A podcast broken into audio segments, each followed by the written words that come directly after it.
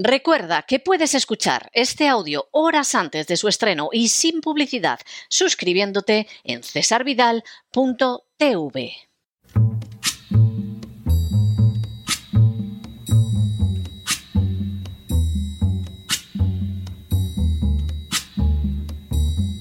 La voz con César Vidal, desde el exilio. When the night has come and the land is dark and the moon is the only light we'll see. No, I won't be afraid. Oh, I won't be afraid just as long as you stand, stand by me. Muy buenos días, muy buenas tardes, muy buenas noches y muy bienvenidos a esta nueva singladura de la voz. Soy César Vidal, hoy es el lunes 30 de enero de 2023 y me dirijo a los hispanoparlantes de ambos hemisferios, a los situados a uno y otro lado del Atlántico y como siempre lo hago desde el exilio. Corría el año 1995 cuando un importante miembro del gobierno de los Estados Unidos publicó sus memorias relacionadas especialmente con la guerra de Vietnam. El libro insistía en que la guerra de Vietnam había constituido un inmenso error en el que nunca debería de haber intervenido Estados Unidos. Una vez cometida esa equivocación, lo que había venido después había sido una serie de desastrosas consecuencias directas. La guerra de Vietnam nunca pudo acabar en victoria y de hecho su inicio se debió a errores de cálculo enormes como no haber calibrado la extensión del terreno, la diferencia entre lo que decía la propaganda y la realidad del conflicto, la elección de políticos muy corruptos para regir Vietnam del Sur, la utilización de bombardeos masivos que fueron extraordinariamente destructores, pero todo ello sin obtener los resultados militares esperados y de manera muy especial, a todo había que añadir el sentimiento nacional de los vietnamitas, que había sido despreciado por el gobierno americano, pero que también había constituido la principal razón para resistir con éxito frente a las tropas de Estados Unidos. Todas esas razones habían llevado al personaje a considerar que la guerra de Vietnam no podía ser ganada cuando aún formaba parte del gobierno, aunque no hiciera públicas sus convicciones. Ahora, en 1995, en sus memorias confesaba que había estado equivocado, muy equivocado.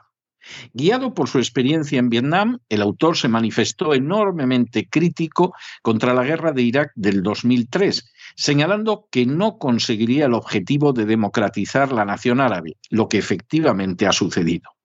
Al respecto, citaba las mismas razones que habían concluido en la derrota de Estados Unidos en Vietnam. Se trataba de una guerra a la que nunca se había tenido que ir y que nunca se pudo ganar, pero que se continuó por intereses que no solo no eran los de Vietnam, sino tampoco los del pueblo americano. No aprender esa lección solo podría derivar, derivar, en sufrir nuevos desastres militares en el futuro, como por ejemplo sucedería en Afganistán. Por cierto, el personaje en cuestión se llamaba Robert McNamara y fue el secretario de Defensa que ha estado más años en el ejercicio de ese cargo en toda la historia de los Estados Unidos. Su libro se titulaba In Retrospect, The Tragedy and Lessons of Vietnam, es decir, en retrospectiva, la tragedia y las lecciones de Vietnam. En las últimas horas hemos tenido nuevas noticias sobre la conveniencia de concluir ya la guerra de Ucrania.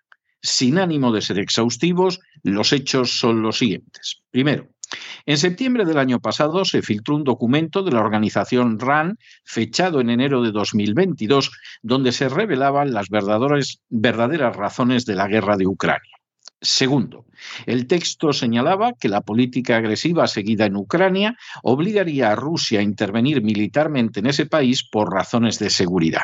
El propósito de provocar la intervención rusa, según el citado documento, sería poder introducir un paquete de sanciones contra Rusia que ya había sido preparado mucho tiempo atrás.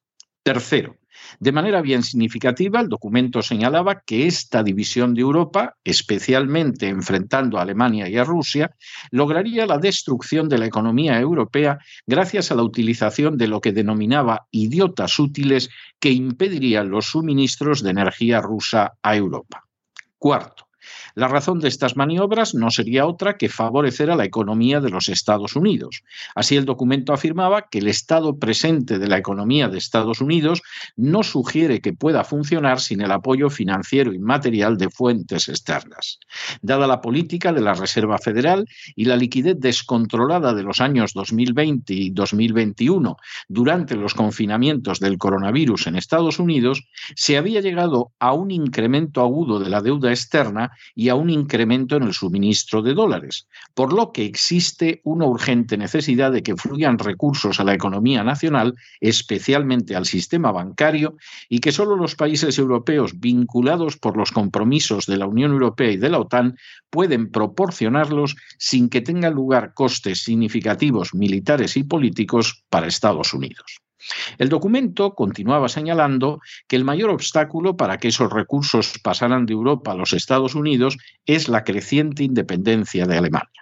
Dado que Francia y Alemania podían cooperar convirtiéndose en un competidor no solo económico, sino también político de Estados Unidos, había que acabar con la cooperación entre Alemania, Rusia y Francia.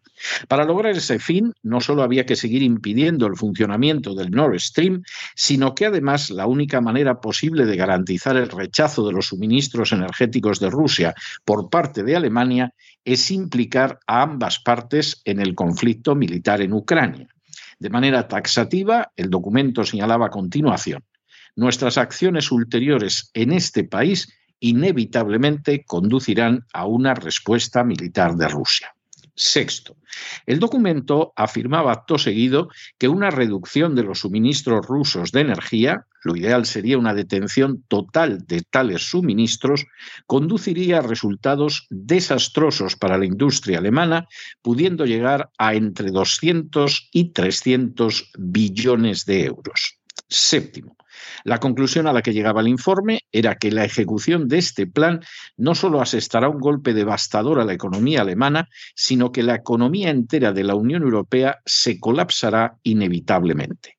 A consecuencia de ese colapso, el documento señalaba que escaparían hacia los Estados Unidos unos 9.000 billones de dólares a los que se sumaría la huida de cerebros también desde la Unión Europea hasta los Estados Unidos. En términos generales, puede decirse que todos esos objetivos señalados en este informe de RAN ya han sido alcanzados a día de hoy. Octavo, Ahora, un nuevo informe de la organización RAN señala los pasos que habría que dar en relación con la guerra de Ucrania. Noveno. El informe comienza reconociendo que a pesar de las ofensivas ucranianas en el otoño, nada indica que la guerra vaya a concluir, y más cuando Rusia se ha anexionado cuatro provincias ucranianas, la lucha continúa a través de un frente de mil kilómetros. Resulta pues imperativo analizar el curso que sea mejor para los intereses de Estados Unidos, intereses que, resalta el informe, no coinciden con los de Ucrania. Décimo, en primer lugar, señala el nuevo informe de RAN un escenario con Rusia abandonando Ucrania y pagando reparaciones de guerra, para indicar que es muy improbable. Un décimo. El futuro desarrollo del conflicto podría incluir además el uso por Rusia de armas nucleares. Esa posibilidad deriva de que el Kremlin percibe esta guerra como casi existencial y la prueba está en los sacrificios que ha asumido al respecto desde hace años. Por otro lado, la entrada en guerra de la OTAN llevaría a Rusia a utilizar ese armamento nuclear de manera preventiva. Duodécimo. El informe RAN señala que no existe seguridad de que Rusia vaya a utilizar armamento nuclear, pero que la posibilidad es mayor que en tiempo de paz y que coloca a Estados Unidos en la tesitura de cuál sería su respuesta. Décimo tercero. Entre las consecuencias de que Rusia recurriera a ese tipo de armamento estaría una ruptura entre las naciones que componen la OTAN, nada deseosas de sufrir los efectos de una guerra nuclear. Décimo cuarto. Otra segunda posibilidad sería que la guerra traspasara los límites de Ucrania. Semejante eventualidad contradeciría la tesis expresada en octubre de 2021 por el jefe del Estado Mayor Conjunto, Mark Milley, al presidente Biden de que la guerra no debía salir de los límites de Ucrania. Sin embargo, episodios como los misiles ucranianos que cayeron en Polonia en noviembre de 2022 muestran que la extensión de la guerra hacia otros países es posible y si Rusia considerara que su seguridad nacional está en peligro, podría recurrir al arma nuclear. El que Ucrania acabe teniendo más territorio que el que tenía en diciembre de 2022 es calificado por el informe RAND como un resultado altamente inverosímil. El comportamiento adecuado sería, pues, aceptar esas pérdidas para Ucrania, aunque se negara su legitimidad. De hecho, aunque de la manera más improbable Ucrania recuperara ese control, no por eso se encontraría en una situación de mayor seguridad. Décimo sexto. Según afirma el informe, el recuperar las fronteras de Ucrania anteriores a febrero de 2022 sería una meta que llevaría meses y quizá años conseguir. Previsiblemente, habría que desarrollar una guerra más prolongada y una guerra larga podría implicar costes de relevancia para los Estados Unidos. Por añadidura, la idea de reconquistar Crimea implica hacer que se disparen los riesgos de una guerra nuclear o de un ataque de Rusia a alguno de los miembros de la OTAN. Décimo séptimo. El informe RAND señala a continuación que ignoran cuánto puede durar la guerra y que mientras algunos hablan de posibles acuerdos en el invierno de 2022-2023, otros creen que se puede prolongar años. Décimo octavo. Ciertamente, mientras dure la guerra, Rusia no podrá intervenir en otros lugares y además el conflicto contribuirá a debilitarla. Sin embargo, no parece que ese debilitamiento de Rusia vaya a significar para Estados Unidos un beneficio tan grande como al inicio del conflicto. Décimo noveno. Por añadidura, la prolongación de la guerra continuará reduciendo la dependencia europea de Rusia y llevará a sus naciones a gastar más en armamento. Sin embargo, esas políticas podrían darse igual independientemente de lo que dure la guerra. Por el contrario, el informe RAND señala que existen razones de peso para acabar ya la guerra porque favorecen los intereses de Estados Unidos. Vigésimo.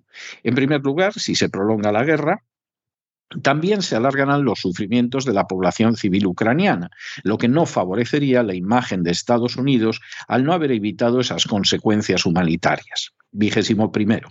En segundo lugar, es posible que Rusia pueda reconquistar el territorio perdido en el otoño de 2022, de hecho ya ha comenzado a hacerlo, y también podría lanzar una nueva ofensiva en este año. En ese caso, la intensidad del esfuerzo de asistencia militar podría convertirse en insoportable después de cierto tiempo. A decir verdad, algunas de las reservas de armas de Europa y de Estados Unidos están disminuyendo. Vigésimo segundo. A lo anterior se suma el que la destrucción de infraestructuras llevada a cabo por Rusia creará mayores desafíos a largo plazo para sostener el esfuerzo de guerra vigésimo tercero. Por si lo anterior fuera poco, los trastornos económicos globales derivados de la guerra continuarán y posiblemente se multiplicarán mientras dure el conflicto. Entre ellos hay que señalar la inflación, la subida del precio de la energía y la ralentización de la economía, circunstancias todas que golpearán a Europa con más fuerza. Vigésimo cuarto. Por añadidura, la prolongación de la guerra en Ucrania favorecería una inestabilidad que es contraria a los intereses de Estados Unidos, además de que impide que Estados Unidos se concentre en otras prioridades globales y aparta recursos, fuerzas y dirigentes de primer nivel de otras prioridades de Estados Unidos vigésimo quinto. A lo anterior se suma que la congelación de relaciones entre Estados Unidos y Rusia plantea desafíos para otras prioridades de Estados Unidos. Y vigésimo sexto, finalmente las relaciones entre Rusia y Estados Unidos serán malas mientras dure la guerra y por añadidura Rusia cada vez estará más cerca de China. El reciente informe de RAND, dedicado a la situación de la guerra en Ucrania y a su posible prolongación, resulta de especial interés, porque expone de manera apenas oculta lo más conveniente para los intereses de Estados Unidos. Desde hace años, RAND ha dejado de manifiesto que lo que se jugaba en Ucrania no era ni la defensa de ese país, ni la de la democracia, ni la de la legalidad internacional. Lo que estaba en juego eran los intereses de Estados Unidos. Que se creara una situación a la que Rusia debía responder militarmente estaba conectado, según se señalaba en informes anteriores, con la necesidad de evitar que una alianza de naciones europeas se convirtiera en competidora de Estados Unidos, con la necesidad de evitar la colaboración energética entre Europa y especialmente Alemania y Rusia y con la necesidad de lograr que capitales, empresas y cerebros de una Europa afectada por las sanciones contra Rusia se desplazaran a los Estados Unidos. Todos esos objetivos, al igual que los cambios legales que permitirán que Ucrania sea dividida como un pastel entre poderes supranacionales, ya han sido conseguidos en más que buena medida. Por el contrario, si la guerra continúa, los inconvenientes pueden superar con mucho los beneficios. No se trata solo de que no hay garantía alguna de que Ucrania derrote a Rusia, sino de que además puede producirse un conflicto nuclear que dividiría totalmente a las naciones de la OTAN y sobre todo los gastos de la guerra acabarían siendo inasumibles para ellas y para Estados Unidos. Impedirían que Estados Unidos dedicara sus recursos a cuestiones de mayor relevancia, alejarían todavía más a Rusia de Estados Unidos y por el contrario arrojaría más a Rusia en brazos de China.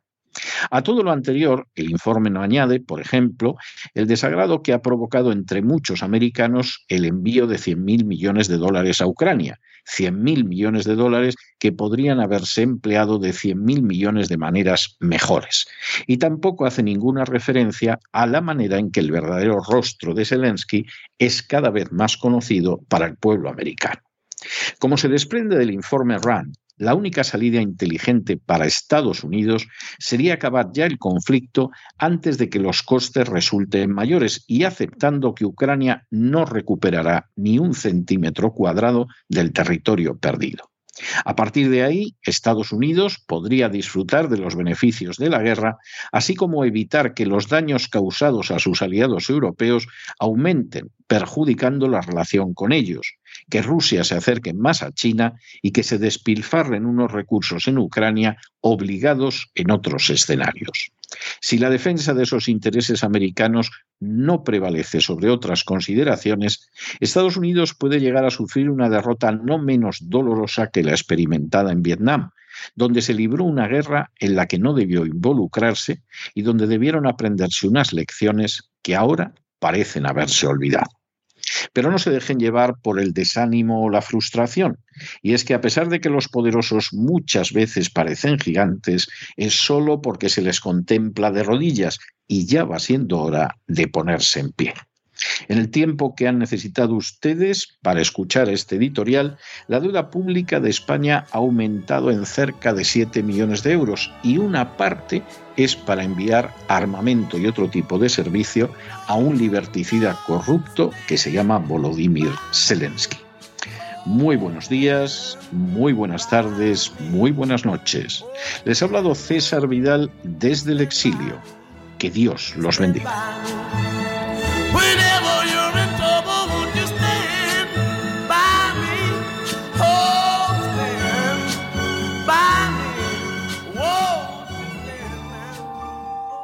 Esta sección está patrocinada por crowdfunding con el siguiente mensaje. Nuestro Señor Jesucristo, el único Dios verdadero, es misericordioso y nuestro Salvador.